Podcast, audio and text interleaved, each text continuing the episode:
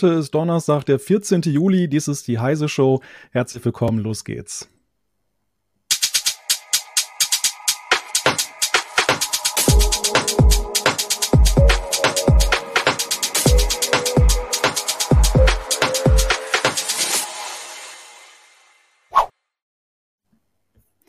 Ja, wir setzen uns in diesen Tagen ja mit sehr vielen Energiethemen auseinander, egal ob Gas oder Strom oder was auch sonst.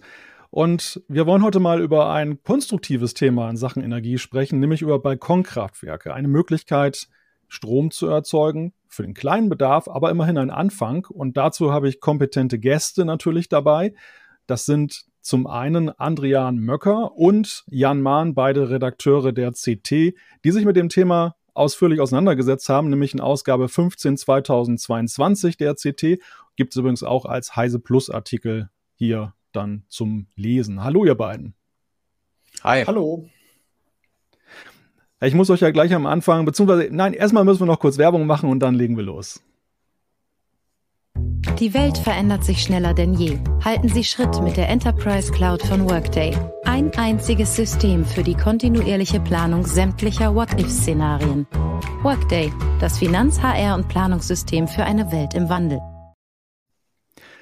Ja, meine erste Frage an euch beide ist, man hat ja als Redakteur ja mit vielen Themen zu tun und setzt sich intensiv damit auseinander. Aber die Frage ist, was ist das auch für euch? Sind die Balkonkraftwerke ein Thema gewesen, was bei euch auch geblieben ist? Also setzt ihr weiterhin auf Balkonkraftwerke? Es ist erstmal ein Thema, was wir gar nicht extra für dieses Heft recherchiert haben, sondern eigentlich haben wir schon viel früher angefangen. Auch im letzten Jahr schon, als das Thema noch eher so ein Nischenthema war, haben wir uns damit schon beschäftigt und es steht, glaube ich, fest, das ist jetzt schon ein Jahr bei uns installiert und wird es auch in Zukunft bleiben. Ich denke auch, Balkonkraftwerke sind in CT gekommen, um zu bleiben. Das Thema Energie wird uns, denke ich, die nächsten, äh, die nächsten Jahre stark noch beschäftigen. Also das Thema Energie beschäftigt uns ja so schon, aber das Thema Energie selbst erzeugen, Photovoltaik zu Hause selber machen, das wird einfach bleiben. Hm. Erstmal auch herzlich willkommen auch an alle, die sich zugeschaltet haben live, die jetzt hier zugucken und kommentieren. Ihr könnt natürlich auch Fragen stellen in dieser Sendung, die wir dann eben auch gerne aufgreifen im weiteren Verlauf. Ja, nähern wir uns dem Thema Balkonkraftwerke doch erstmal so mit der grundsätzlichen Frage, für wen ist denn das eigentlich etwas? Wo kann einem das helfen und wie viel Energie wirft denn so etwas eigentlich ab? Also eigentlich ist es äh, für sehr viele Leute war es für die, die irgendwo eine Fläche haben, wo sie etwas montieren, aufstellen, anhängen, wie auch immer können, äh, die sonnenbescheint ist. Also meistens solche nach, äh, nach Süden, nach Osten oder nach Westen, aber natürlich auch bei entsprechender Neigung nach Norden geneigt. Ähm, ja, da kann ich dann, kann, kann ich bis 600 Watt meinen, meinen eigenen Strom erzeugen, ohne großartig Aufwand mit Anmeldungen zu haben. Und das ist eigentlich für jeden spannend, der einerseits ein bisschen was zur Energiewende beitragen möchte und andererseits ähm, ja, selber seine Stromrechnung reduzieren möchte, das Ganze ein bisschen grüner machen möchte. Da lohnt sich das dann so richtig. Genau, es ist was, vor allen Dingen schließt es eine Lücke. Früher war Photovoltaik etwas für alle, die ein großes Dach hatten und denen selber das Dach gehörte. Äh, das hier schließt jetzt eben die Lücke. Die Balkonkraftwerke kann auch ein Mieter installieren, nach Rücksprache mit seinem Vermieter. Äh, aber grundsätzlich muss ich das Haus nicht besitzen, an dem ich diese äh, Solaranlage installiere. Und das ist eigentlich ganz attraktiv, bis zu 600 Watt. Und es lohnt sich vor allem für die Leute, die einen hohen Eigenverbrauch oder die überhaupt einen Eigenverbrauch haben. Also es lohnt sich jetzt nicht an einem Gebäude, in dem ich eigentlich nie wohne, in dem ich nur zwei Wochen im Jahr Urlaub mache, ja, es lohnt sich vor allen Dingen dann, wenn ich einen eigenen Verbrauch im Haus habe. Und so ein Kühlschrank, Router, Smart Home, all das hat ja schon einen gewissen Eigenverbrauch. Und genau den, diese Grundlast kann ich mit dem Sonnenstrom dann abdecken. Ich muss mal ganz kurz einen technischen Hinweis kurz einwerfen. Äh, wir hatten im Vorfeld, hatten wir festgestellt, dass es leichte Tonprobleme gibt in dieser Sendung. Wir haben das Bestmögliche rausgeholt. Nur für alle, die uns jetzt nur hören und nicht sehen, das kurz als Hinweis. Äh, wir bitten das zu entschuldigen. Andrian, du hattest gerade schon gesagt, es gibt eine Obergrenze. Äh, wo genau liegt die, beziehungsweise warum wurde die denn eigentlich so festgelegt? Warum kann ich nicht da mehr machen? Die Obergrenze liegt bei 600 Watt wechselspannungsseitig. Das heißt, das, was das, die Solarmodule können problemlos größer sein. Wenn der Wechselrichter das kann, dann können das zweimal 400 Watt sein, zweimal 500 Watt. Äh, das ist überhaupt kein Problem. Nur wechselspannungsseitig bin ich auf 600 Watt beschränkt. Das hat den Hintergrund, dass ähm, es ja durchaus sein kann, dass dieses Balkonkraftwerk an einen vorhandenen Stromkreis angeschlossen wird, wo zum Beispiel schon Steckdosen dran sind. Da wollte man sich einfach die 600 Watt als Sicherheitsgrenze setzen, weil es kann ja sein, dass ich aus einer anderen Steckdose dann noch Strom entnehme und dann wäre der Kreis im Prinzip höher belastet. Ich könnte mehr aus dieser Steckdose entnehmen, als eigentlich vorgesehen ist. Ähm, dementsprechend dann bei 3600 Watt, also 16 Ampere ist ja die klassische Absicherung bei uns in Deutschland äh, von einem Kreis, also 3680 Watt. Dann könnte ich dann eben plus 600 Watt, also 4260 Watt aus diesem Kreis entnehmen, ehe die Sicherung dann in Richtung Auslöse, Auslösung geht. Deswegen ist das die Laienanschlussgrenze.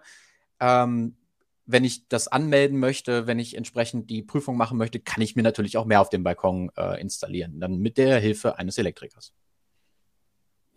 Wie ist das jahreszeitlich bei den Balkonkraftwerken? Also wir wissen ja, eine Photovoltaikanlage ist ja im Sommer immer am effizientesten, dann wirft sie in der Regel den meisten Strom ab. Jetzt ist ein Balkonkraftwerk natürlich ja noch etwas anderes, weil es ja gegebenenfalls dann auch leichter noch beschattet wird und so weiter. Und wie ist das überhaupt mit der Wetterfestigkeit dieser ganzen, dieser auch der Wechselrichter, die man da einsetzt? Ja, fangen wir mal mit dem, mit dem Wetterthema an. All diese Hardware ist exakt die gleiche Hardware, die man auch in großen Anlagen installiert. Also in großen Dach- oder großen Freifeldanlagen sind exakt die gleichen Module. Und diese Module sind definitiv wetterfest. Und das ist jetzt auch keine Behauptung der Hersteller, sondern wir haben diese Geräte jetzt schon seit über 30 Jahren am Markt und Anlagen, die im Jahr 2000 gebaut wurden oder noch davor, die leben bis heute. Das heißt, wetterfest und wasserfest und Regen und Hagel größtenteils auch fest sind diese Module in jedem Fall. Also man kann die draußen aufhängen, man soll die auch draußen aufhängen und man kann davon ausgehen, dass so ein Modul definitiv 20 Jahre hält. Die Wechselrichter sind ebenfalls klassische Wechselrichter, kleinere Wechselrichter. Andi hält gerade mal so ein Gerät in die Kamera.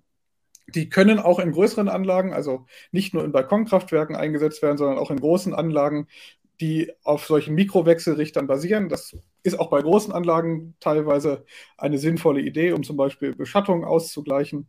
Ähm, von daher sind diese Geräte auch für draußen gedacht. Man kann die hinter dem Modul anschrauben, die halten Wärme aus, die halten auch Regen und andere Witterungseinflüsse ganz gut aus. Also draußen aufhängen definitiv. Äh, die Verbinder sind alle so gebaut, dass sie wasserfest sind. Von daher kann und soll man das tun. Die andere Frage mit der Beschattung. Äh, eine Beschattung ist für jede Form von Solaranlage eine schlechte Idee. Das heißt, äh, alles, was man tun kann, um Beschattung zu verhindern, sollte man tun. Also die dahin hängen, wo kein Baum beschattet, ähm, keine Blumen drüber ragen lassen. Und es ist auch nicht linear. Das heißt, wenn ein ganz kleines Feld an so einem Modul beschattet ist, kann das schon sein, dass die, der Ertrag drastisch einbricht. Also am besten gar keinen Schatten darauf werfen lassen. Wir hm. können hier gerne nochmal im Detail drauf gucken, was Jan gerade erwähnt hat. Das ist so ein Mikrowechselrichter oder Modulwechselrichter, wie er genannt wird, äh, für jetzt hier 300 Watt. Die gibt es auch in größer mittlerweile. Also natürlich, natürlich für das klassische Balkonkraftwerk mit zwei Anschlüssen für bis zu 600 Watt oder theoretisch auch mehr. 700, 800, 1500, sogar 2000 Watt, wo ich dann bis zu sechs Module anschließen kann. Das ist dann die von Jan erwähnte äh, größere Installation, wo ich dann die Geräte auch kaskadiere. Man sieht, das hier ist die Zuleitung, ne, die liegt jetzt hier unten auf dem Boden, deswegen halte ich die jetzt eigentlich auch noch hoch, aber ähm, wir sehen hier, hier ist ein, eine Endkappe drauf, aber ich könnte hier theoretisch auch einfach noch weitere Wechselrichter anschließen. Der Solaranschluss ist immer der gleiche, der hat sich heutzutage, also zumindest bei, bei solchen Großanlagen hat sich heute etabliert. Das ist MC4, ebenfalls wasserfest. Das heißt, ich kann das Gerät so einfach an meinem Balkongeländer montieren, hinter das Solarmodul und dann arbeitet das problemlos. Vielleicht soll es nicht direkt in der Sonne hängen, vor dem Modul daneben, ist meistens nicht so eine gute Idee. Die haben hier auch einen Abschaltzeitpunkt, der liegt hier bei ungefähr 65 Grad, aber dahinter ist es in der Regel kein Problem. Die Wattzahl, die, wo sollte ich oder nach welchem Maßstab sollte ich bei der Wattzahl gehen? Es gibt ja unterschiedliche Module. Ich würde jetzt äh, erstmal davon ausgehen, bei den Wechselrichtern auch, dass ich die maximal zulässige Kapazität dann kaufe. Oder gibt es auch Szenarien, wo man sagen kann, weniger ist sinnvoll? Auf jeden Fall. Ähm, es ist so, du solltest, wenn es dir, also fangen wir mal so an, wenn es dir finanziell egal ist, weil du es dir leisten kannst, dann würde ich sagen, trag was zur Energiewende bei, denn diese, den Überschuss, den du, den du hast, der geht ins Netz. Der fließt dann zum Beispiel direkt zu den Nachbarn, macht den europäischen Stromex dann eben ein Stückchen grüner, weil sonnenproduzierter Strom.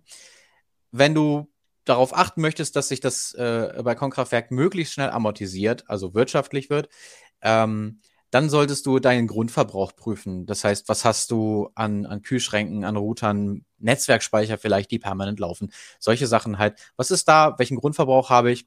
150, 200 Watt, vielleicht auch nur 50. Und dann das Balkonkraftwerk entsprechend dieses Grundverbrauchs dann dimensionieren. Ne? Vielleicht schon so mal zwei rechnen. Also bei 150 Watt würde ich schon sagen, solltest du dir ein 300 Watt oder ein 350 Watt Modul besorgen mit einem 300 Watt Wechselrichter und sonst halt tatsächlich 600 Watt.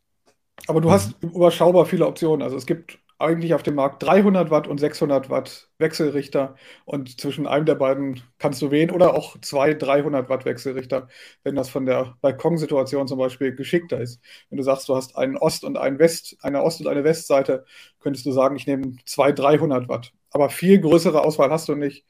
Ähm, das ist das, was der Markt so hergibt. Über welchen Preisunterschied sprechen wir denn da, wenn wir jetzt so zwischen 300 und 600 Watt unterscheiden?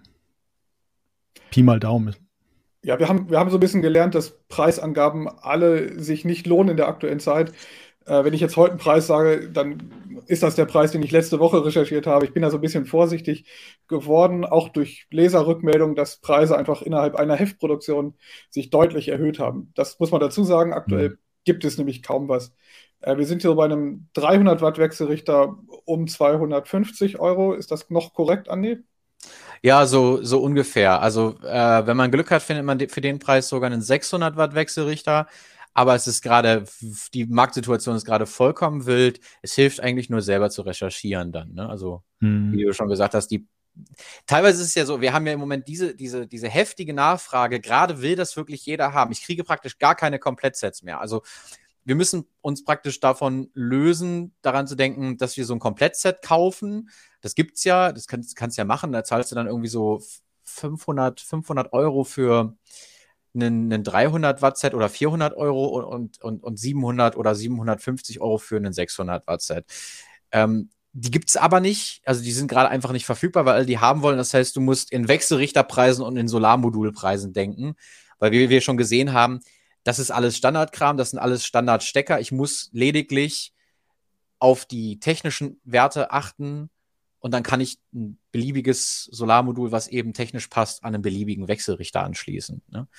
Und da sind wir, wie Jan gerade schon gesagt hat, im Moment bei diesen, bei diesen Preisen zwischen, zwischen äh, 250 und, und 400 Euro, je nachdem, wie viel, wie viel Ausgangsleistung, wie viel Watt ich haben möchte. Ich würde an der Stelle schon mal ganz gerne zwei Zuschauerfragen einwerfen, die hier schon eingegangen sind. Die eine ist die Frage, dürfte ich quasi unendlich Module aufs Dach legen, wenn, nur sechs, wenn ich nur 600 Watt aus dem Wechselrichter ziehe? Die Antwort ist ja. Also das dürfte man, das dürfte man, wenn es technisch möglich wäre. Also die Module haben alle eine Ausgangsspannung, eine Spannung unter Last, äh, die sie so produzieren. Das heißt, wenn ich sie in Reihe schalte, dann würde ich die Spannung damit addieren und wenn ich sie parallel schalte, würde ich äh, die Spannung nicht addieren. Ja, das bedeutet, ich muss also gucken, dass ich einen gültigen elektrischen, also eine gültige Kombination mit Wechselrichter und Modul habe. Wenn ich aber sage, ich nehme 200, zwei 400 Watt Module, habe also 800 Watt Solarleistung und mein Wechselrichter kommt da von der, vom Spannungsbereich mit klar, macht aber nur 600 Watt, dann ist das völlig okay. Dann habe ich den Vorteil, dass auch in schlechteren Tagen, also wenn es ein bisschen bewölkt ist, äh, wenn es ein bisschen matschiger ist, das Wetter, dass ich dann vielleicht trotzdem die vollen 600 Watt habe, weil aus den Modulen maximal 800 rauskommen. Das ist erlaubt, äh, solange auf dem Wechselrichter eine 600 maximal steht. Wir haben das hier zum Beispiel, äh, hier steht zum Beispiel drauf 22 bis 55 Volt, so ein typisches 300 Watt Solarmodul liegt irgendwo zwischen 30 und 39 Volt. Das heißt, wenn ich die in Reihe schalte, überschreite ich hier schon die Eingangsspannung. Es gibt allerdings für den typischen Solarstecker hier, für den MC4, gibt es so Splitter. Die kann ich benutzen. Die gibt es auch sogar sechsfach. Ähm, und dann kann ich theoretisch ganz viele Module des gleichen Typs daran anschließen. Das Einzige, was ich dabei beachten muss, ist, von der Spannung her ist das dann erstmal egal, weil es eine Parallelschaltung ist. Wenn es hier allerdings einen Fehler in dem Wechselrichter gibt, dann steht ein sehr, sehr hoher Strom an dieser Spannung zur Verfügung. Ähm, das heißt, äh, die Solarmodule liefern ja ganz viel. Und dann kann es passieren, dass hier wirklich äh, Kupplungen anfangen zu schmelzen, Dinge heiß werden. Ne? Also im Fehlerfall würde ich es nicht übertreiben. Da würde ich schon darauf achten, äh, dass ich vielleicht maximal um 300, 400 Watt überbelege, aber mehr auch mhm. nicht. Aber so als Tipp, zwei 400 Watt Module auf einen 600er Wechselrichter, das ist zum Beispiel eine machbare Sache, um eben den Ertrag noch ein bisschen auszureizen. Im Sommer wird das Ding dann einfach seine Spitze von 600 machen und im Winter kommt man vielleicht näher an die 600 ran. Die nächste Frage, die ich hier habe, ist, ja, ich glaube schon fast hypothetischer Natur, aber trotzdem ganz interessant, nämlich was passiert denn, wenn man eine 600 Watt Anlage je im Osten, Süden und Westen hat? Also ich weiß nicht, wie genau das jetzt gemeint ist, ob man dann wahlweise den Stecker dann immer reinmacht, je nachdem, von welcher Seite aus die Sonne scheint. Ja, ist das, das ist, glaube ich, das ist, äh, mir sind Leser bekannt, die das schon gemacht haben. Die Frage hatten wir schon öfter und auch den, den Hinweis, dass man das machen kann. Äh, die Annahme ist eben, die speisen nicht gleichzeitig ein, sondern die eine Anlage macht eben morgens den Betrieb und der Rest wird dann so über den Tag verteilt. Ähm, ob das Ganze noch legal ist oder ob man das noch darf, ob der Netzbetreiber das okay findet. Ähm, wahrscheinlich kann man es technisch machen. Ähm, man muss dazu sagen, es gibt keine Solarpolizei, die durch die Häuser geht und das überprüft. Also wahrscheinlich kann man das ganz gut machen, wenn man sicherstellt, dass nicht zwei Geräte gleichzeitig einspeisen. Wenn man dafür eine Lösung gefunden hat, warum denn nicht? Das geht auch bei, bei ganz vielen äh, 600 Watt Wechselrichtern. Ähm, da muss man so ein bisschen genauer hingucken und sich mit den technischen Parametern auseinandersetzen. Ich kann zum Teil an jedem Eingang mehr einspeisen, als die Summe am Ende 600 Watt ergeben würden. Das heißt, ich kann sagen, ich speise auf dem Eingang jetzt mal, auf dem einen Eingang schon jetzt 450 Watt in, in morgens ein und dann abends auf dem anderen auch nochmal 450 in Summe kriege ich natürlich trotzdem nur maximal 600, aber ich kann eben durch diese zwei Eingänge diese Richtungstrennung vornehmen und dann habe ich nur einen Wechselrichter für eben zwei, zwei Verbrauchsmomente, also morgens und abends. Geht natürlich auch. Die Liefersituation habt ihr ja schon so ein wenig skizziert. Also die Komplettsets gibt es momentan nicht, aber man kann sich das zusammenstellen. Wie ist denn, mit welchem Zeitrahmen muss ich denn insgesamt gegenwärtig? Ist natürlich nur eine Momentaufnahme jetzt am Donnerstag, 14. Juli. Mit was für Zeiten muss ich rechnen, wenn ich jetzt mir so eine Anlage kaufen möchte? Kann ich tatsächlich, ist es noch möglich, die jetzt schnell zusammenzustellen und ich kann nächste Woche loslegen oder sollte ich lieber ein bisschen mehr Zeit einplanen? Ich nächste würde sagen, Woche ja. Nächste, nächste Woche, Woche nein. Wird, wird, wird zeitlich eng. Aber ich würde sagen, ja. Also es ist, ähm, es sind jetzt viele irgendwie neu aufgesprungen. Wir haben jetzt gerade gesehen, das Gerät, was ich jetzt gerade hatte, das ist jetzt von Pearl. Pearl ist der Versandhandel. Der hat jetzt einfach, ähm, das ist, wird ein rebrandeter Wechselrichter von einem chinesischen Hersteller sein, aber die haben jetzt, ähm, die, die, die haben jetzt mit ihrer Eigenmarke Revolt Wechselrichter aufgelegt. Dann findet man immer mal wieder im, im Netz findet man immer mal wieder Wechselrichter, die natürlich VDE-konform sind. Wovon wir ganz doll abraten würden, ist ähm, chinesische Wechselrichter zu kaufen, die absolut No-Name sind. Natürlich ist das auch ein chinesischer Hersteller, äh, aber es gibt halt viel bei AliExpress, bei Amazon, was aus Fernost kommt, primär aus China, wo keine Normen angegeben sind. Die sind gefährlich, würde ich sagen, weil da nichts vernünftig geprüft wurde. Aber wenn man im Netz ein bisschen recherchiert, es gibt viele, viele Websites, viele, viele Shops, dann findet man in der Regel was. Ähm, und die Solarmodule sollte man nochmal losgelöst davon betrachten. Da kann ich zum Beispiel auf Kleinanzeigenportalen im Internet sehr gut viele äh, äh, gebrauchte Module entweder zum Beispiel finden oder eben Großhändler, die dann äh, zufälligerweise gerade eine Palette reingekommen haben. Also das ist wirklich eine Recherchearbeit. Ich kriege nichts aus einer Hand, aber ich kriege was. Und wenn ich mir Mühe gebe, dann habe ich auch in ein bis zwei Wochen mein Solarkraftwerk, dann mein Balkonkraftwerk zusammengebaut der Vorteil an diesen Kleinanzeigenlösungen ist, man kann auch mal eben irgendwo hinfahren in der Nähe und die Module abholen. Denn man kann sich das vorstellen, der Versand von einem 1,60 Meter mal 1 Meter großen Modul ist relativ unattraktiv. Also das kostet schon Geld, den Versand.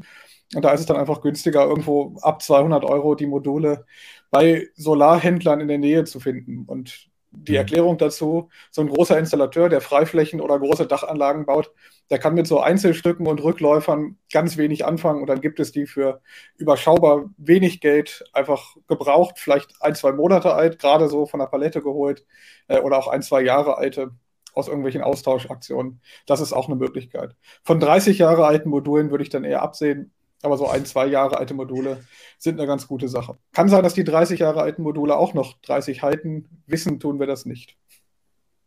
Ja, hinzu kommt ja auch bei, dass wir in den letzten 30 Jahren schon viel in puncto Photovoltaik gelernt haben, also wir, die Menschheit, und dass die sehr viel Fläche für sehr wenig Effizienz belegen. Wir müssen vielleicht noch mal einen kleinen Schritt zurückgehen in der Frage. Also wir sind jetzt ja schon sehr fast im Profi-Modus. Äh, die Frage nämlich, wie nehme ich eigentlich so ein Balkonkraftwerk in Betrieb? Wir wissen jetzt, wir haben die Module, wir haben einen Mikrowechselrichter, das verbinden wir miteinander. Was denn nun? Muss ich das direkt an meinen, meinen Stromkasten anschließen oder äh, ist es noch viel einfacher? Ja, die Anlagen Andrea. heißen Stecker, steckerfertige, genau, steckerfertige Solaranlagen ist der, die Produktbeschreibung für diese Geräte. Das bedeutet, sie müssen nicht angeklemmt werden, sie können theoretisch angeklemmt werden. Also das mal vorweg, bevor wir gleich in die Steckerdiskussion einsteigen, ist es immer möglich, einen Elektrofachbetrieb mit einer Elektrofachkraft zu beauftragen, die uns das Ganze anklemmt. Es sind einfach drei, drei Drähte, es gibt ein PE, ein N und ein Leiter, die kann man auch direkt in der Verteilung in der eigenen Sicherung aufklemmen. Das ist aber das für alle, die einen Elektriker zur Hand haben oder selbst zufällig Elektriker sind, die können das so tun. Für alle anderen, die das zum Beispiel als Mieter betreiben wollen und vielleicht in x Jahren auch wieder mitnehmen wollen, ist äh, die Möglichkeit offen, das Ganze per Steckdose anzuschließen. Und da ist es natürlich naheliegend, das Ganze mit einer handelsüblichen Schuko-Steckdose zu machen. Viele haben auf dem Balkon eben schon eine Steckdose für den Elektrogrill oder äh, den Toaster zum Frühstück sind oft so Balkonsteckdosen schon verbaut mit einer Abdeckung gegen Spritzwasser. Und da ist es ganz naheliegend, das dort anzuschließen. Und rein technisch funktioniert das auch genauso. Ähm, es gibt da kein Geheimnis. Also ich brauche eben eine Phase, einen Nullleiter und ein PE für die Sicherheit. Das bietet mir eine Schuko-Steckdose. Und ich kann diesen Wechselrichter, den Andi gerade hochgehalten hat, mit einem Schuko-Stecker bestellen, anschließen das Solarmodul dranhängen und nach wenigen Minuten fährt dieses Gerät hoch, leuchtet grün und speist ein. Das funktioniert technisch. Dann kommen wir aber zu der wesentlichen Einschränkung, denn der VDE, der äh, Deutsche Elektro Elektroherstellerverband, hat eine Norm geschrieben und in dieser Norm ist diese Möglichkeit mit der Schuko-Steckdose nicht enthalten. Das bedeutet, zum aktuellen Zeitpunkt ist der Anschluss über Schuko nicht normgerecht. Er funktioniert technisch, Allerdings entspricht er aktuell nicht der Norm. Welche Konsequenzen das hat, da können wir gleich nochmal drauf eingehen. Und was man sich stattdessen überlegt hat, ist ein, eine Einspeisesteckdose, die wieder eine Elektrofachkraft setzen muss. Und da hat man in die Norm einen deutschen Hersteller geschrieben, das ist der Hersteller Wieland. Und die haben eine Steckdosen eigentlich aus dem Industriebereich entwickelt. Und die ist anders als eine Schuko-Steckdose, wo vorne so zwei Pins, blanke Pins rauskommen. Die WLAN-Steckdose ist im Vergleich dazu berührungssicher. Also man kann vorne keine Kontakte berühren. Und das ist der aktuelle Stand der Normung.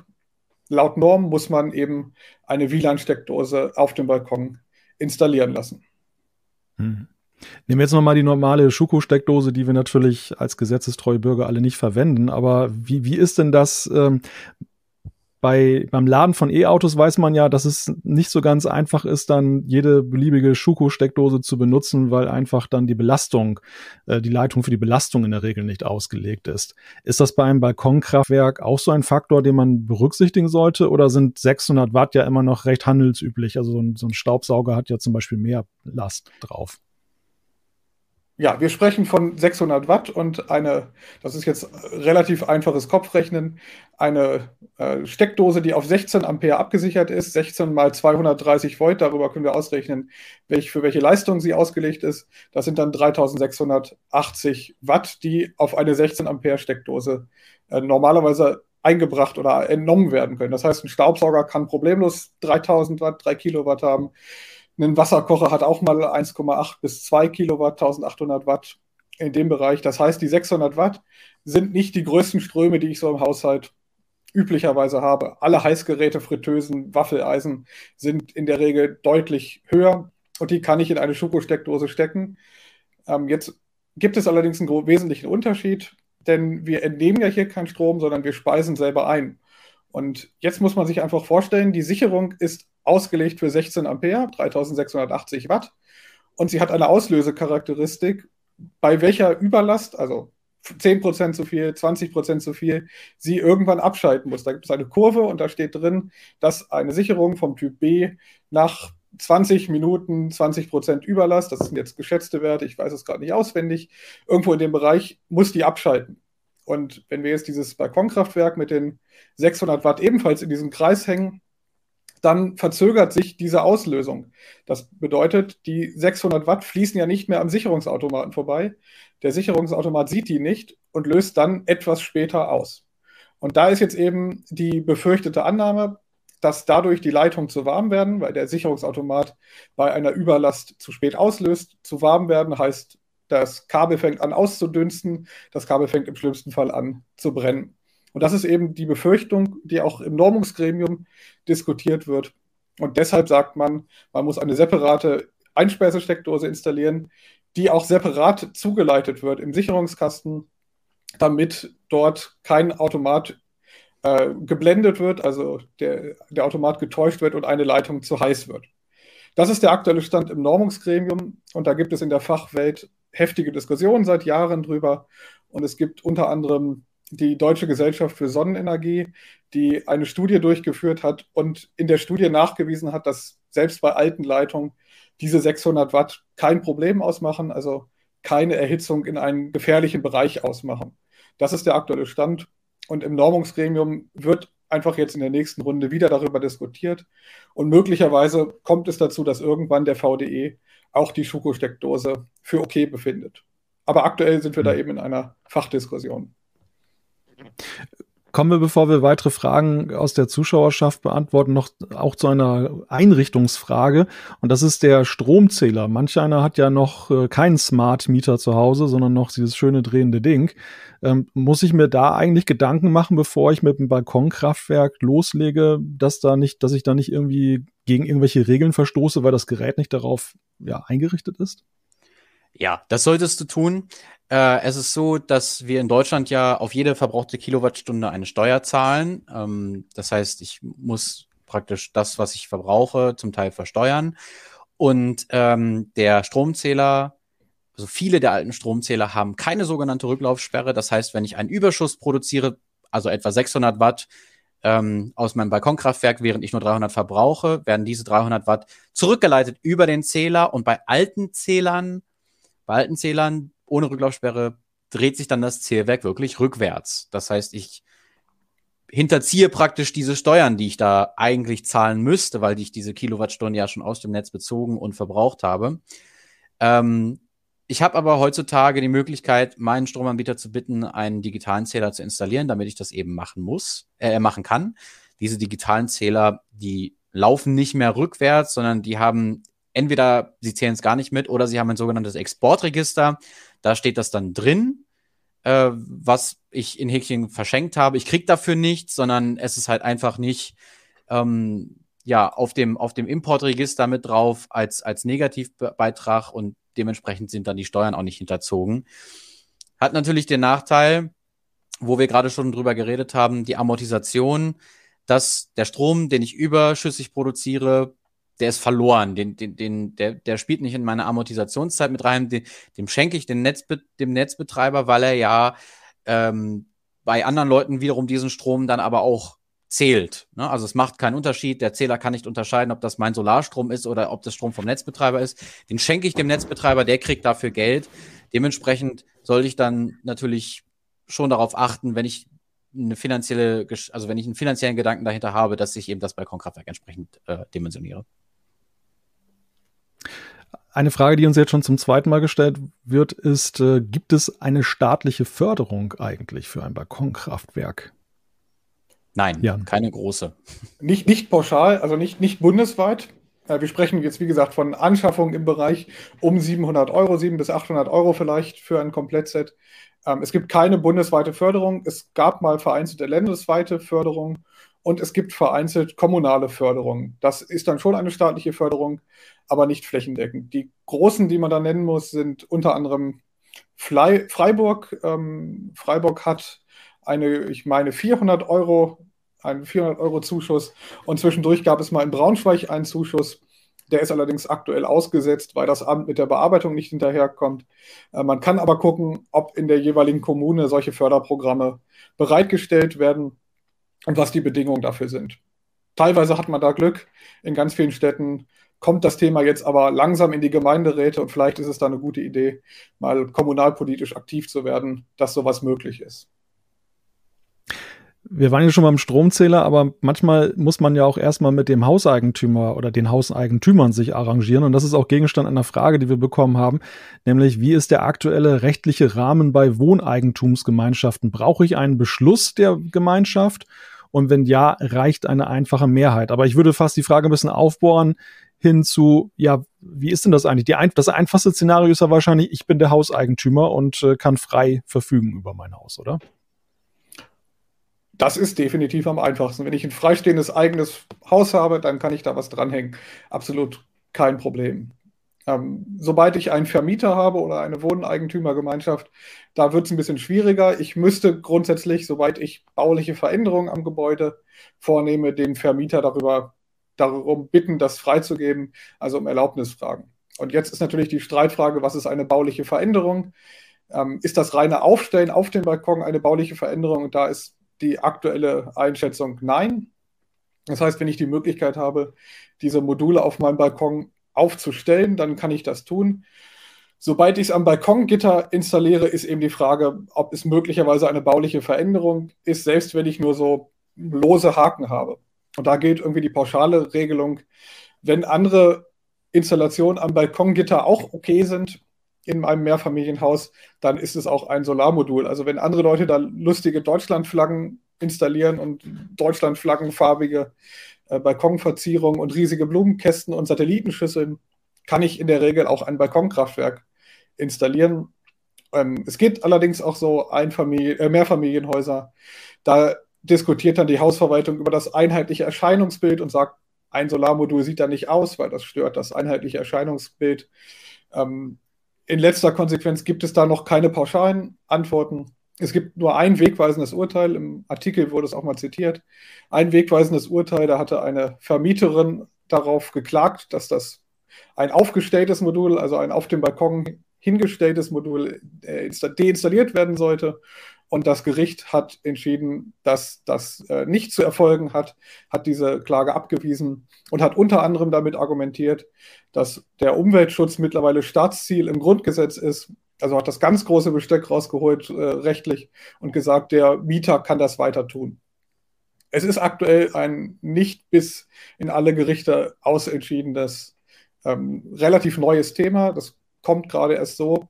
Und viele Hausverwaltungen kennen das noch nicht und stellen sich erstmal quer. Das ist eigentlich das Fazit.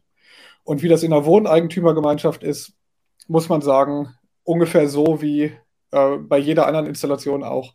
Wenn Satellitenschüsse ein Ärgernis sind, dann werden das Balkonkraftwerke leider auch sein. Bevor wir jetzt zu einer oft gestellten Frage kommen, schauen wir erstmal kurz nochmal Werbung. In einer sich stetig verändernden Welt müssen rasche Entscheidungen auch kluge Entscheidungen sein. Deshalb verschafft Workday ihrem Finanzteam schnelle Einblicke für die Planung der nächsten Schritte. Workday, das Finanz-, HR- und Planungssystem für eine Welt im Wandel. Denn die folgende Frage, die beschäftigt sehr viele im Chat und das ist die, der Speicherbarkeit. Kann ich mir ein Balkonkraftwerk hinstellen? Wir wissen ja, die, jetzt zum Beispiel heute ist es so, zum, zur Mittagszeit die beste Sonne, aber vielleicht habe ich da jetzt nicht unbedingt gerade den höchsten Verbrauch und vielleicht möchte ich einfach auch das für nachts dann nutzen. Und da gibt es ja nun bekanntermaßen Batterien, aber gibt es die überhaupt auch bei, für Balkonkraftwerke und, und machen die denn eigentlich Sinn? Also ist das überhaupt wirtschaftlich, eine Batterie einzusetzen? Tja, äh, Speicherung liegt definitiv nahe. Ähm, gerade für alle, die nicht jeden Tag Homeoffice machen, also nicht jeden Tag am Zenit der Produktion auch zu Hause sind und den Computer hochfahren und gleichzeitig kochen und abwaschen können. Für alle die macht Speicherung oder ist Speicherung natürlich durchaus verlockend. Äh, Speicher sind aber nicht ganz günstig. Und wir sind in diesem kleinen Bereich, ist mir aktuell nur ein Hersteller bekannt, die kommen aus Österreich und heißen EET, die haben gerade ein Gerät auf den Markt gebracht, was eine Kilowattstunde speichern kann, was man ganz gut mit einem äh, 600 Watt oder mit 600 Watt Modulleistung kombinieren kann. Ähm, das gibt es. Das ist allerdings vergleichsweise teuer. Wir liegen da irgendwie um 2000 Euro für eine Kilowattstunde Speicherung. Ähm, das ist nicht günstig. Ich denke, wer das aus energiepolitischen Gründen, weil er was Sinnvolles tun möchte, machen will, für den ist das ganz lohnenswert. lohnenswert. Äh, Amortisation auf die nächsten fünf, sechs, sieben Jahre sieht man dabei allerdings eher nicht. Interessant ist es vielleicht trotzdem. Äh, es klingt irgendwie aber finanziell verlockender, als es am Ende ist. Wenn die Strompreise natürlich noch weiter steigen, lohnt es sich auch vielleicht in unter sieben Jahren. Das Problem ist ja auch bei Speichern, dass die technisch nicht ganz unkompliziert sind. Wenn ich jetzt was Größeres haben möchte, was sich was ich wirklich lohnt, muss ich mir schon Gedanken um meine Elektroverteilung machen, wie dieser Speicher dort eingebaut wird, ähm, weil ich möchte ja nicht, dass den gesamten Strom, dann, den ich gespeichert habe, wenn das Solarmodul aufhört zu produzieren, ins Netz verpudern über den digitalen Zähler. Ich muss also schon sehr genau steuern können, wann dieser Strom eigentlich wieder abgegeben wird. Und da ist die Schwierigkeit dann. Also da muss ich irgendwie messen, was ich verbrauche. Das heißt, da muss in der Installation was installiert werden. Das geht in der Regel nicht, wenn die Installation stark veraltet ist oder so. Da müssen dann Umbauten erfolgen und eventuell lohnt sich das dann gar nicht mehr für diese Speichergröße, ähm, das zu machen. Ne? Also das ist wirklich, wirklich abhängig davon, in welcher Wohnung ich wohne. Ne? Wenn ich natürlich ein eigenes Haus habe, dann ist das wieder eine ganz andere Nummer. Aber auch da ist natürlich ein Umbau der Elektroinstallation, wenn die schon 40 Jahre alt ist, auch kein kleiner finanzieller Aufwand. Ja, die gerade angesprochene Lösung mit der 1 Kilowattstunden Batterie von dem österreichischen Hersteller, die werden wir demnächst mal testen und die versprechen eben genau das, dass sie den Strom auch gezielt wieder abgeben können, wenn er bei mir in der Wohnung gebraucht wird. Getestet haben wir es noch nicht, von daher kann ich nicht sagen, ob sich das lohnt. Die Grundidee hört sich erstmal so an, als wäre es für einige Mieter zum Beispiel ganz interessant, weil es ohne feste Installation vonstatten geht dann ist ja ein Thema, das, das stellt sich jetzt nicht nur mit Blick auf Balkonkraftwerke, ich lese das immer wieder auch im Kontext von der Frage mit Photovoltaikanlagen, als Notstrommöglichkeit. Also der, der Netzstrom fällt aus. Wir reden ja gerade in diesen Zeiten über Versorgungssicherheit. Und kann mir denn jetzt da so eine Photovoltaikanlage, egal ob ganz klein oder ganz groß, denn ja zumindest ein bisschen Strom ermöglichen? Geht das überhaupt? Äh, jein. Also es ist so, der Wechselrichter einer Photovoltaik, äh, einer, einer, einer Balkon, eines Balkonkraftwerks synchronisiert sich mit der Netzspannung. Das heißt, er ist von der Verfügbarkeit der Netzspannung abhängig, ähm, speist dann phasensynchron auf diese Netzspannung ein. Und genau deswegen muss ich bei mir auch nicht groß was umverkabeln, sondern der taucht praktisch als zweites kleines Kraftwerk in meinem Stromkreis auf äh, so dass ich dann den Strom praktisch direkt zu Hause mit meinen ganzen Geräten nutzen kann. Was er nicht kann, ist diese Spannung selber zu erzeugen. Also zumindest können das Modulwechselrichter nicht. Es gibt größere Solarwechselrichter für große Dachanlagen, die haben dann einen separaten Anschluss, der das kann. Aber die können das nicht. Das heißt, in dem Moment, wo bei mir der Strom ausfällt, ist dann ähm, ja auch wirklich alles dunkel. Was ich natürlich machen kann, ist, wenn ich jetzt zum Beispiel äh, so ein erwähntes Gerät habe, ich glaube, hier ging es gerade um ein EcoFlow-Gerät, dann kann ich unter Umständen einfach umstecken. Das heißt, ich benutze das Solarpanel, das ist ja genau das, der, also der gleiche Steckertyp, vermutlich. Es gibt auch äh, so, so, so mobile Akkus, die haben da was anderes, aber wenn es der gleiche Steckertyp ist und die Spannung auch passt, kann ich das einfach an diesen, an diesen mobilen Solargenerator, also so ein autarkes Ding, einfach anschließen und das dann benutzen. Ja? Das muss ich dann natürlich händisch machen. Da gibt's noch keine kombinierten Systeme, die irgendwie im Normalfall dann ins Netz einspeisen und sonst dann halt aus dem Akku betreiben. Ja, aber ich, ich kann das tun. Ich kann das tun. Solange der Spannungsbereich unterstützt wird, habe ich da ähm, eine gute Möglichkeit, auch meine Notstromverfügbarkeit zu verbessern. Aber die kurze Antwort ist, ohne ein Akku habe ich keine keine Notstromfunktion. Das heißt, ich habe da nicht einfach 600 Watt. Das ist auch ein Sicherheitsfeature. Das äh, muss sichergestellt sein, dass sobald die, We äh, die Wechselspannung aus dem Netz nicht mehr anliegt, dass dann schlagartig dieser sogenannte NA-Schutz, Netz- und Anlagenschutz greift und dafür sorgt, dass nichts weiter ins Netz eingespeist wird. Äh, man stelle sich vor, der Elektriker möchte ähm, die Anlage freischalten, um daran Wartungsarbeiten zu äh, vollziehen, oder der Netzbetreiber möchte einen ganzen Straßenzug freischalten und dann gibt es immer noch Solaranlagen, die einspeisen, dann würde trotzdem jemand vielleicht einen tödlichen Schlag erleiden. Das heißt, es muss sichergestellt sein, sobald das Netz weg ist, ist der Wechselrichter innerhalb von unter einer Millisekunde aus. Das mhm. ist gewährleistet, von daher keine Notstromfunktion. Ähm, leider nicht. Und die andere Frage, die auch gestellt wurde, war, ob das denn mein Netz, äh, mein Wechselrichter grillen würde, also ob der Schaden nimmt, wenn der Strom nicht mehr abfließen kann. Das ist nicht der Fall. Der Wechselrichter sagt dann einfach, ich mache jetzt hier nichts mehr. Es liegen weiterhin, liegt weiter eine Spannung an, egal wie groß die Anlage ist. Ich habe dann einfach eine Spannung, aber es fließt kein Strom und der Wechselrichter nimmt definitiv keinen Schaden. Aber der Netzbetreiber ist ein gutes Stichwort. Wir hatten das als Voraussetzung auch noch gar nicht weiter erörtert. Die Frage, muss ich denn eigentlich diese Anlage anmelden? Und kann mein Netzbetreiber dann auch möglicherweise dazu Nein sagen, dass ich so eine errichte?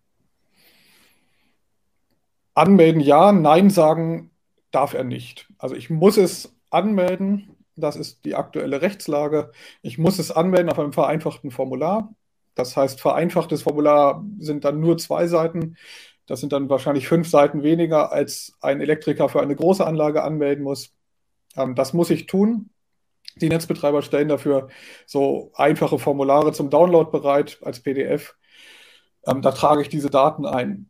Was viele Netzanbieter tun, sie bestehen darauf, dass ich eben nicht per Schuko einspeise, sondern über eine Einspeisesteckdose, die von einem Elektriker installiert wurde. Und äh, darauf bestehen sie, weil sie auf ihre technischen Anschlussbestimmungen verweisen und darin steht, dass ich normgerecht anschließen muss. Ähm, das ist die aktuelle Situation. Weil viele das anders sehen, viele Betreiber, ähm, ist es allerdings durchaus üblich in Deutschland, dass Menschen nicht anmelden. Es gab eine Studie der HTW, einer Hochschule aus Berlin, und die hat in einer Online-Umfrage herausgefunden, dass über die Hälfte der Betreiber nicht angemeldet hat, obwohl sie es eigentlich müssten. Das tut man unter anderem deswegen, weil man diesen Streit um die Steckdose vermeiden will. Man möchte gerne per Schuko anschließen. Und ähm, es ist bisher in Deutschland rechtlich folgenlos geblieben. Also es gibt keine bekannten Fälle, in denen irgendjemand vor Gericht gezerrt wurde. Deswegen, ich habe schon gesagt, es gibt keine Solarpolizei, die das überprüft. Ähm, und viele Leute reden sich dann damit raus oder sagen, wenn jemand fragt, was das Modul macht, sagt man einfach, es ist eine Inselanlage, die speist nicht ein. Beweisen Sie mir das Gegenteil, ohne die Wohnung zu betreten. Das ist die aktuelle Situation, die viele so machen. Ähm, wie gesagt, mehr als die Hälfte der Deutschen meldet nach dieser Studie nicht an. Eine Frage, die ich auch noch ganz spannend finde, ist, ähm, man denkt jetzt, Balkonkraftwerke sind ja eher so die Einstiegsdroge, um jetzt vielleicht auf den Geschmack zu kommen, dann vielleicht später auch mal eine größere Photovoltaikanlage aufs Dach zu packen. Kann ich denn ein Balkonkraftwerk, wird hier gefragt, auch zusätzlich zu einer vorhandenen PV-Dachanlage betreiben? Ja, theoretisch schon, wenn diese Dachanlage ganz normal angemeldet ist und vielleicht einen separaten Zähler hat, ähm, dann, dann ist das erstmal eine Energieerzeugungsanlage, die vollkommen in Ordnung ist, die vollkommen legal ist. Und ich kann dann im Rahmen der Laienanschlussregel, äh, wie sie genannt wird, theoretisch auch nochmal 600 Watt anschließen. Das ist äh, kein Problem. Ne? Ähm, es gibt einen problematischen Bereich. Das ist dann der Fall, wenn ich eine EEG-Anlage habe, also eine nach Erneuerbare Energiengesetz subventionierte Anlage. Sagen wir, ich habe 2010 eine Anlage in Betrieb genommen, bekomme dafür meine 39 Cent pro Kilowattstunde. Dann darf ich auf keinen Fall in diesem Kreislauf jetzt im Jahr 2020 noch 600 Watt dazuschalten. Dann würde ich Subventionsbetrug begehen, weil ich ja für eine Anlage, die 2010 angemeldet wurde, viel, viel mehr EEG-Förderung bekomme, also eine höhere Einspeisevergütung bekomme ähm, und ich das zu heutigen Marktpreisen angeschlossen hätte. Das dürfte ich nicht.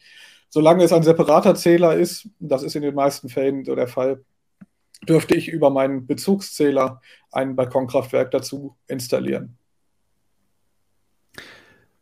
Was ja den IT-Freund dann auch noch äh, umtreibt, ist ja die Frage, kann ich das nicht, kann ich nicht irgendwie auch das schön messen mit, äh, wie viel erzeugt wird, eine App und so weiter. Da haben wir jetzt auch noch gar nicht drüber gesprochen, über die Fragen, so, wie kann ich das vielleicht integrieren in mein, ja, mein smartes Setup? Ja, äh, da gibt es viele Möglichkeiten. Ich habe ähm, hier jetzt zum Beispiel den Revolt-Wechselrichter, den wir eben gerade schon gesehen haben. Der hat hier so eine Antenne dran. Das ist, wie man vielleicht vermutet, eine WLAN-Antenne. Äh, das heißt, hier ist ein kleiner Mikrocontroller drin, auf dem äh, praktisch äh, ja, der, der, der hier mit dem Wechselrichter verbunden ist und auch eine Einspeiseüberwachung macht, äh, eine Erzeugungsüberwachung. Ich kann also sehen, was das Gerät hier erzeugt hat. Ne? Also ich, ich, ich, es gibt dafür eine App, ähm, über die ich das abrufen kann. Jan, du hast die, glaube ich, schon ausprobiert. Funktioniert, denke ich, ganz gut. Ähm, alternativ kann ich natürlich, also die meisten Wechselrichterhersteller bieten irgendeine Monitoring-Lösung an. Zum Beispiel Heumei ist da kann man sich so einen USB-Stick dazu kaufen, der dann per Funk kommuniziert. Das ist dann ein eigenes Protokoll. Ähm, Envertech löst das mit so einem Zwischenstecker, der dann über Powerline kommuniziert, also über die Stromleitung redet er mit den Wechselrichtern und dann kann ich auch abrufen, was die denn so erzeugt haben. Ich kann das aber auch völlig losgelöst machen, wenn ich jetzt zum Beispiel verbotenerweise einen Schuko-Stecker äh, zur Einspeisung verwende, dann können das mittlerweile auch viele moderne äh, Messsteckdosen für DCT oder WLAN, dass die auch die, die, die andere Richtung messen, also die Einspeiserichtung, meistens mit falschem Vorzeichen, aber ich merke ja trotzdem, ich weiß, wenn da ausschließlich der Solarwechselrichter angeschlossen ist, sehe ich, okay, das ist die Produktion meines Solarwechselrichters und kann das dann entsprechend verrechnen. Es gibt auch welche, die können fest verdrahtet werden. Das sind zum Beispiel so äh, so, so Schienenstromzähler von, von, von Eastron zum Beispiel. Da habe ich dann ein simples Display, wo die Kilowattstunden drauf angezeigt werden. Und zu guter Letzt kann ich natürlich auch äh, an meinem Zähler, an meinem Digitalzähler oft über das Exportregister nachvollziehen, was eigentlich gerade, also was rausgegangen ist. Ne? Und ich sehe, ich sehe auch auf dem Wechsel, äh, auf dem Stromzähler bei der momentanen Leistungsaufnahme, ob mein Solarkraftwerk gerade produziert, wenn ich meinen Stromverbrauch ungefähr kenne. Im Zweifelsfall steht ja sogar ein Minuszeichen davor, weil Strom ins Netz flöten geht. Genau, es ist leider gar nicht so gut gelöst bisher von den meisten Anbietern. Ähm, Andi hat gerade gesagt, es, es, gibt da so Protokolle, die arbeiten dann über, über Powerline oder über ein eigenes proprietäres Protokoll und nur ganz wenige haben mittlerweile WLAN eingebaut. Ich denke, da wird sich in den nächsten Jahren noch ein bisschen was tun. Denn viele von den jetzt als Balkonkraftwerk genutzten Wechselrichtern waren früher eben für größere Installationen in, in Reihe gedacht. Und da gab es dann eben eigene Monitoring-Lösungen aus dem Industriebereich, eine ganz andere Welt. Die waren gar nicht für zu Hause gedacht. Ähm, ich denke, da wird sich bald ein bisschen was tun. Und es wird mehr Wechselrichter mit WLAN geben für den gewöhnlichen Endkunden, der nur auf der App sehen möchte, was produziert wird. Kommt gerade noch die Frage, wie lautet oder wie heißt denn, wie, wie lautet der Name der App, mit der man das machen kann? Ja, die App, die jetzt bei diesem Revolt-Gerät und das Revolt-Gerät gibt es von unter einem anderen Namen, da heißt es Bosswerk. Ja, beide Namen findet man so im Internet. Äh, da ist ein Gerät, also ein, ein, der Chip da drin arbeitet mit dem System SolarMan und dafür gibt es eine App, die heißt SolarMan Smart.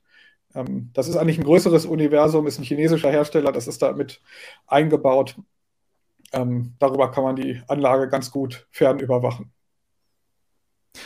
Der Vollständigkeit halber auch noch die Frage mit dem Einspeisen. Wir wissen ja von PV-Anlagen, das ist ja so der Albtraum des PV-Anlagenbesitzers, dann die Überschüsse einzuspeisen, weil es ja nicht mehr nennenswert da Vergütung für gibt. Also am besten immer alles selber benutzen, wenn es irgendwie geht.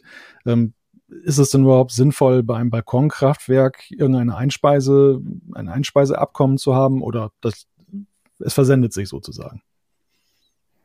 Es gibt, also man sollte sich das sparen, dem wenn man, wenn dieses vereinfachte Formular ausfüllt, dann äh, erklärt man gegenüber dem Netzbetreiber, ich verzichte auf die paar Cent Einspeisevergütung. Und es geht hier nicht um relevante Beträge. Ob's, ob im Monat überhaupt ein Euro zusammenkommt, ist schon sehr zweifelhaft. Dafür muss man kein Gewerbe anmelden, sollte man nicht tun. Äh, man schenkt dem Netzbetreiber die paar Kilowattstunden einfach. Und im besten Fall schafft man es, den Eigenverbrauch hochzutreiben, indem man um 12 Uhr seine Spülmaschine abfährt. Ja, vor allen Dingen. Ja. Vor allen Dingen ist es ja auch, ähm, ist es ja auch so, dass da ähm, noch mehr als eine größere Anmeldung dran steht. Also da ist eine Elektrikerprüfung, also der Elektriker muss vorbeikommen, der Netzbetreiber muss vorbeikommen, sich das genauer ansehen. Das kostet ordentlich Geld. Selbst wenn ich das machen würde, lohnt sich das vermutlich nie bei dieser kleinen Leistung, die ich da habe. Da kriege ich so wenig Geld bei raus. Wie Jan jetzt gerade schon sagt, und das können wir nur noch mal betonen, Eigenverbrauchsmaximierung ist das Beste, was man da tun kann. Das heißt, Geschirrspüler, Waschmaschine zu passenden Zeitpunkt abfahren. Viele Geräte haben heutzutage Timer. Ich kann das also genau dahin platzieren, wo ich denke, dass ich gut Sonnenenergie kriege. Solche Sachen sollte man eher machen, äh, als sich den, den Aufwand nochmal zu machen für die paar Cent, die da am Ende vielleicht im Jahr rauskommen. Aber das ist vielleicht noch ein ganz wichtiger Punkt, der ja auch vielleicht für ein Balkonkraftwerk spricht, dass man eben auch nicht diesen Aufwand hat wie bei einer PV-Anlage, dass man jetzt ein Gewerbe anmeldet dann, sondern dass das eben tatsächlich auch so, ja, dass man auch weiterhin zum Beispiel zum, zum Lohnsteuerberater äh, gehen kann, des Vertrauens, der jetzt zum Beispiel keine Selbstständigen beraten darf, weil man eben nicht diese ganze Sache dann mit, mit der PV-Anlage hat. Gut, ja, dann würde ich fast sagen, ähm, machen wir hier vielleicht einen Deckel drauf bei dem Thema. Wirklich ein spannender Ausblick. Was ja auch in der CT jetzt noch zum Thema gemacht wurde, war ja die Frage mit Wind. Ähm, das nur ganz am Rande. Ich glaube, es ist kompliziert, kann man sagen, oder? Wenn man jetzt so eine Windkraftanlage stattdessen aufs Dach setzt. Es ist richtig, richtig kompliziert. Also ähm, Windkraftanlagen lohnen sich ja sowieso auch auch erst ab einer gewissen Höhe, ab ähm, einem gewissen Winddurchsatz, äh, den man im Schnitt so hat. Dann kommen noch die Nachbarn dazu. Windkraftanlagen erzeugen in der Regel ähm, ja Geräusche, die vielleicht auch nicht jedem Nachbarn so gefallen.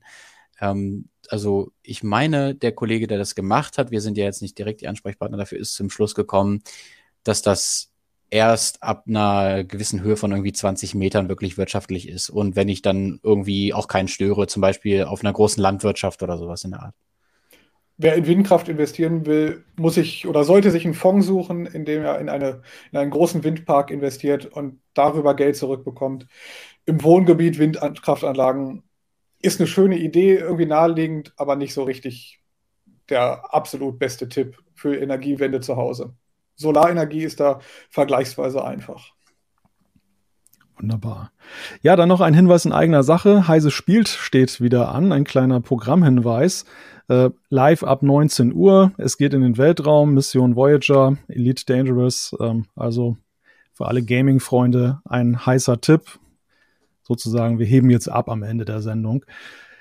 Ja, ich sage danke. Danke an Jan und Adrian, dass ihr euch die Zeit genommen habt, um uns das Thema hier einmal näher zu bringen und auch um die vielen Fragen zu beantworten, die wir heute bekommen haben. Dafür ein ganz herzliches Dankeschön für die Beteiligung da draußen. Das äh, finde ich, hat dem Ganzen auch nochmal eine ganz neue Tiefe gegeben.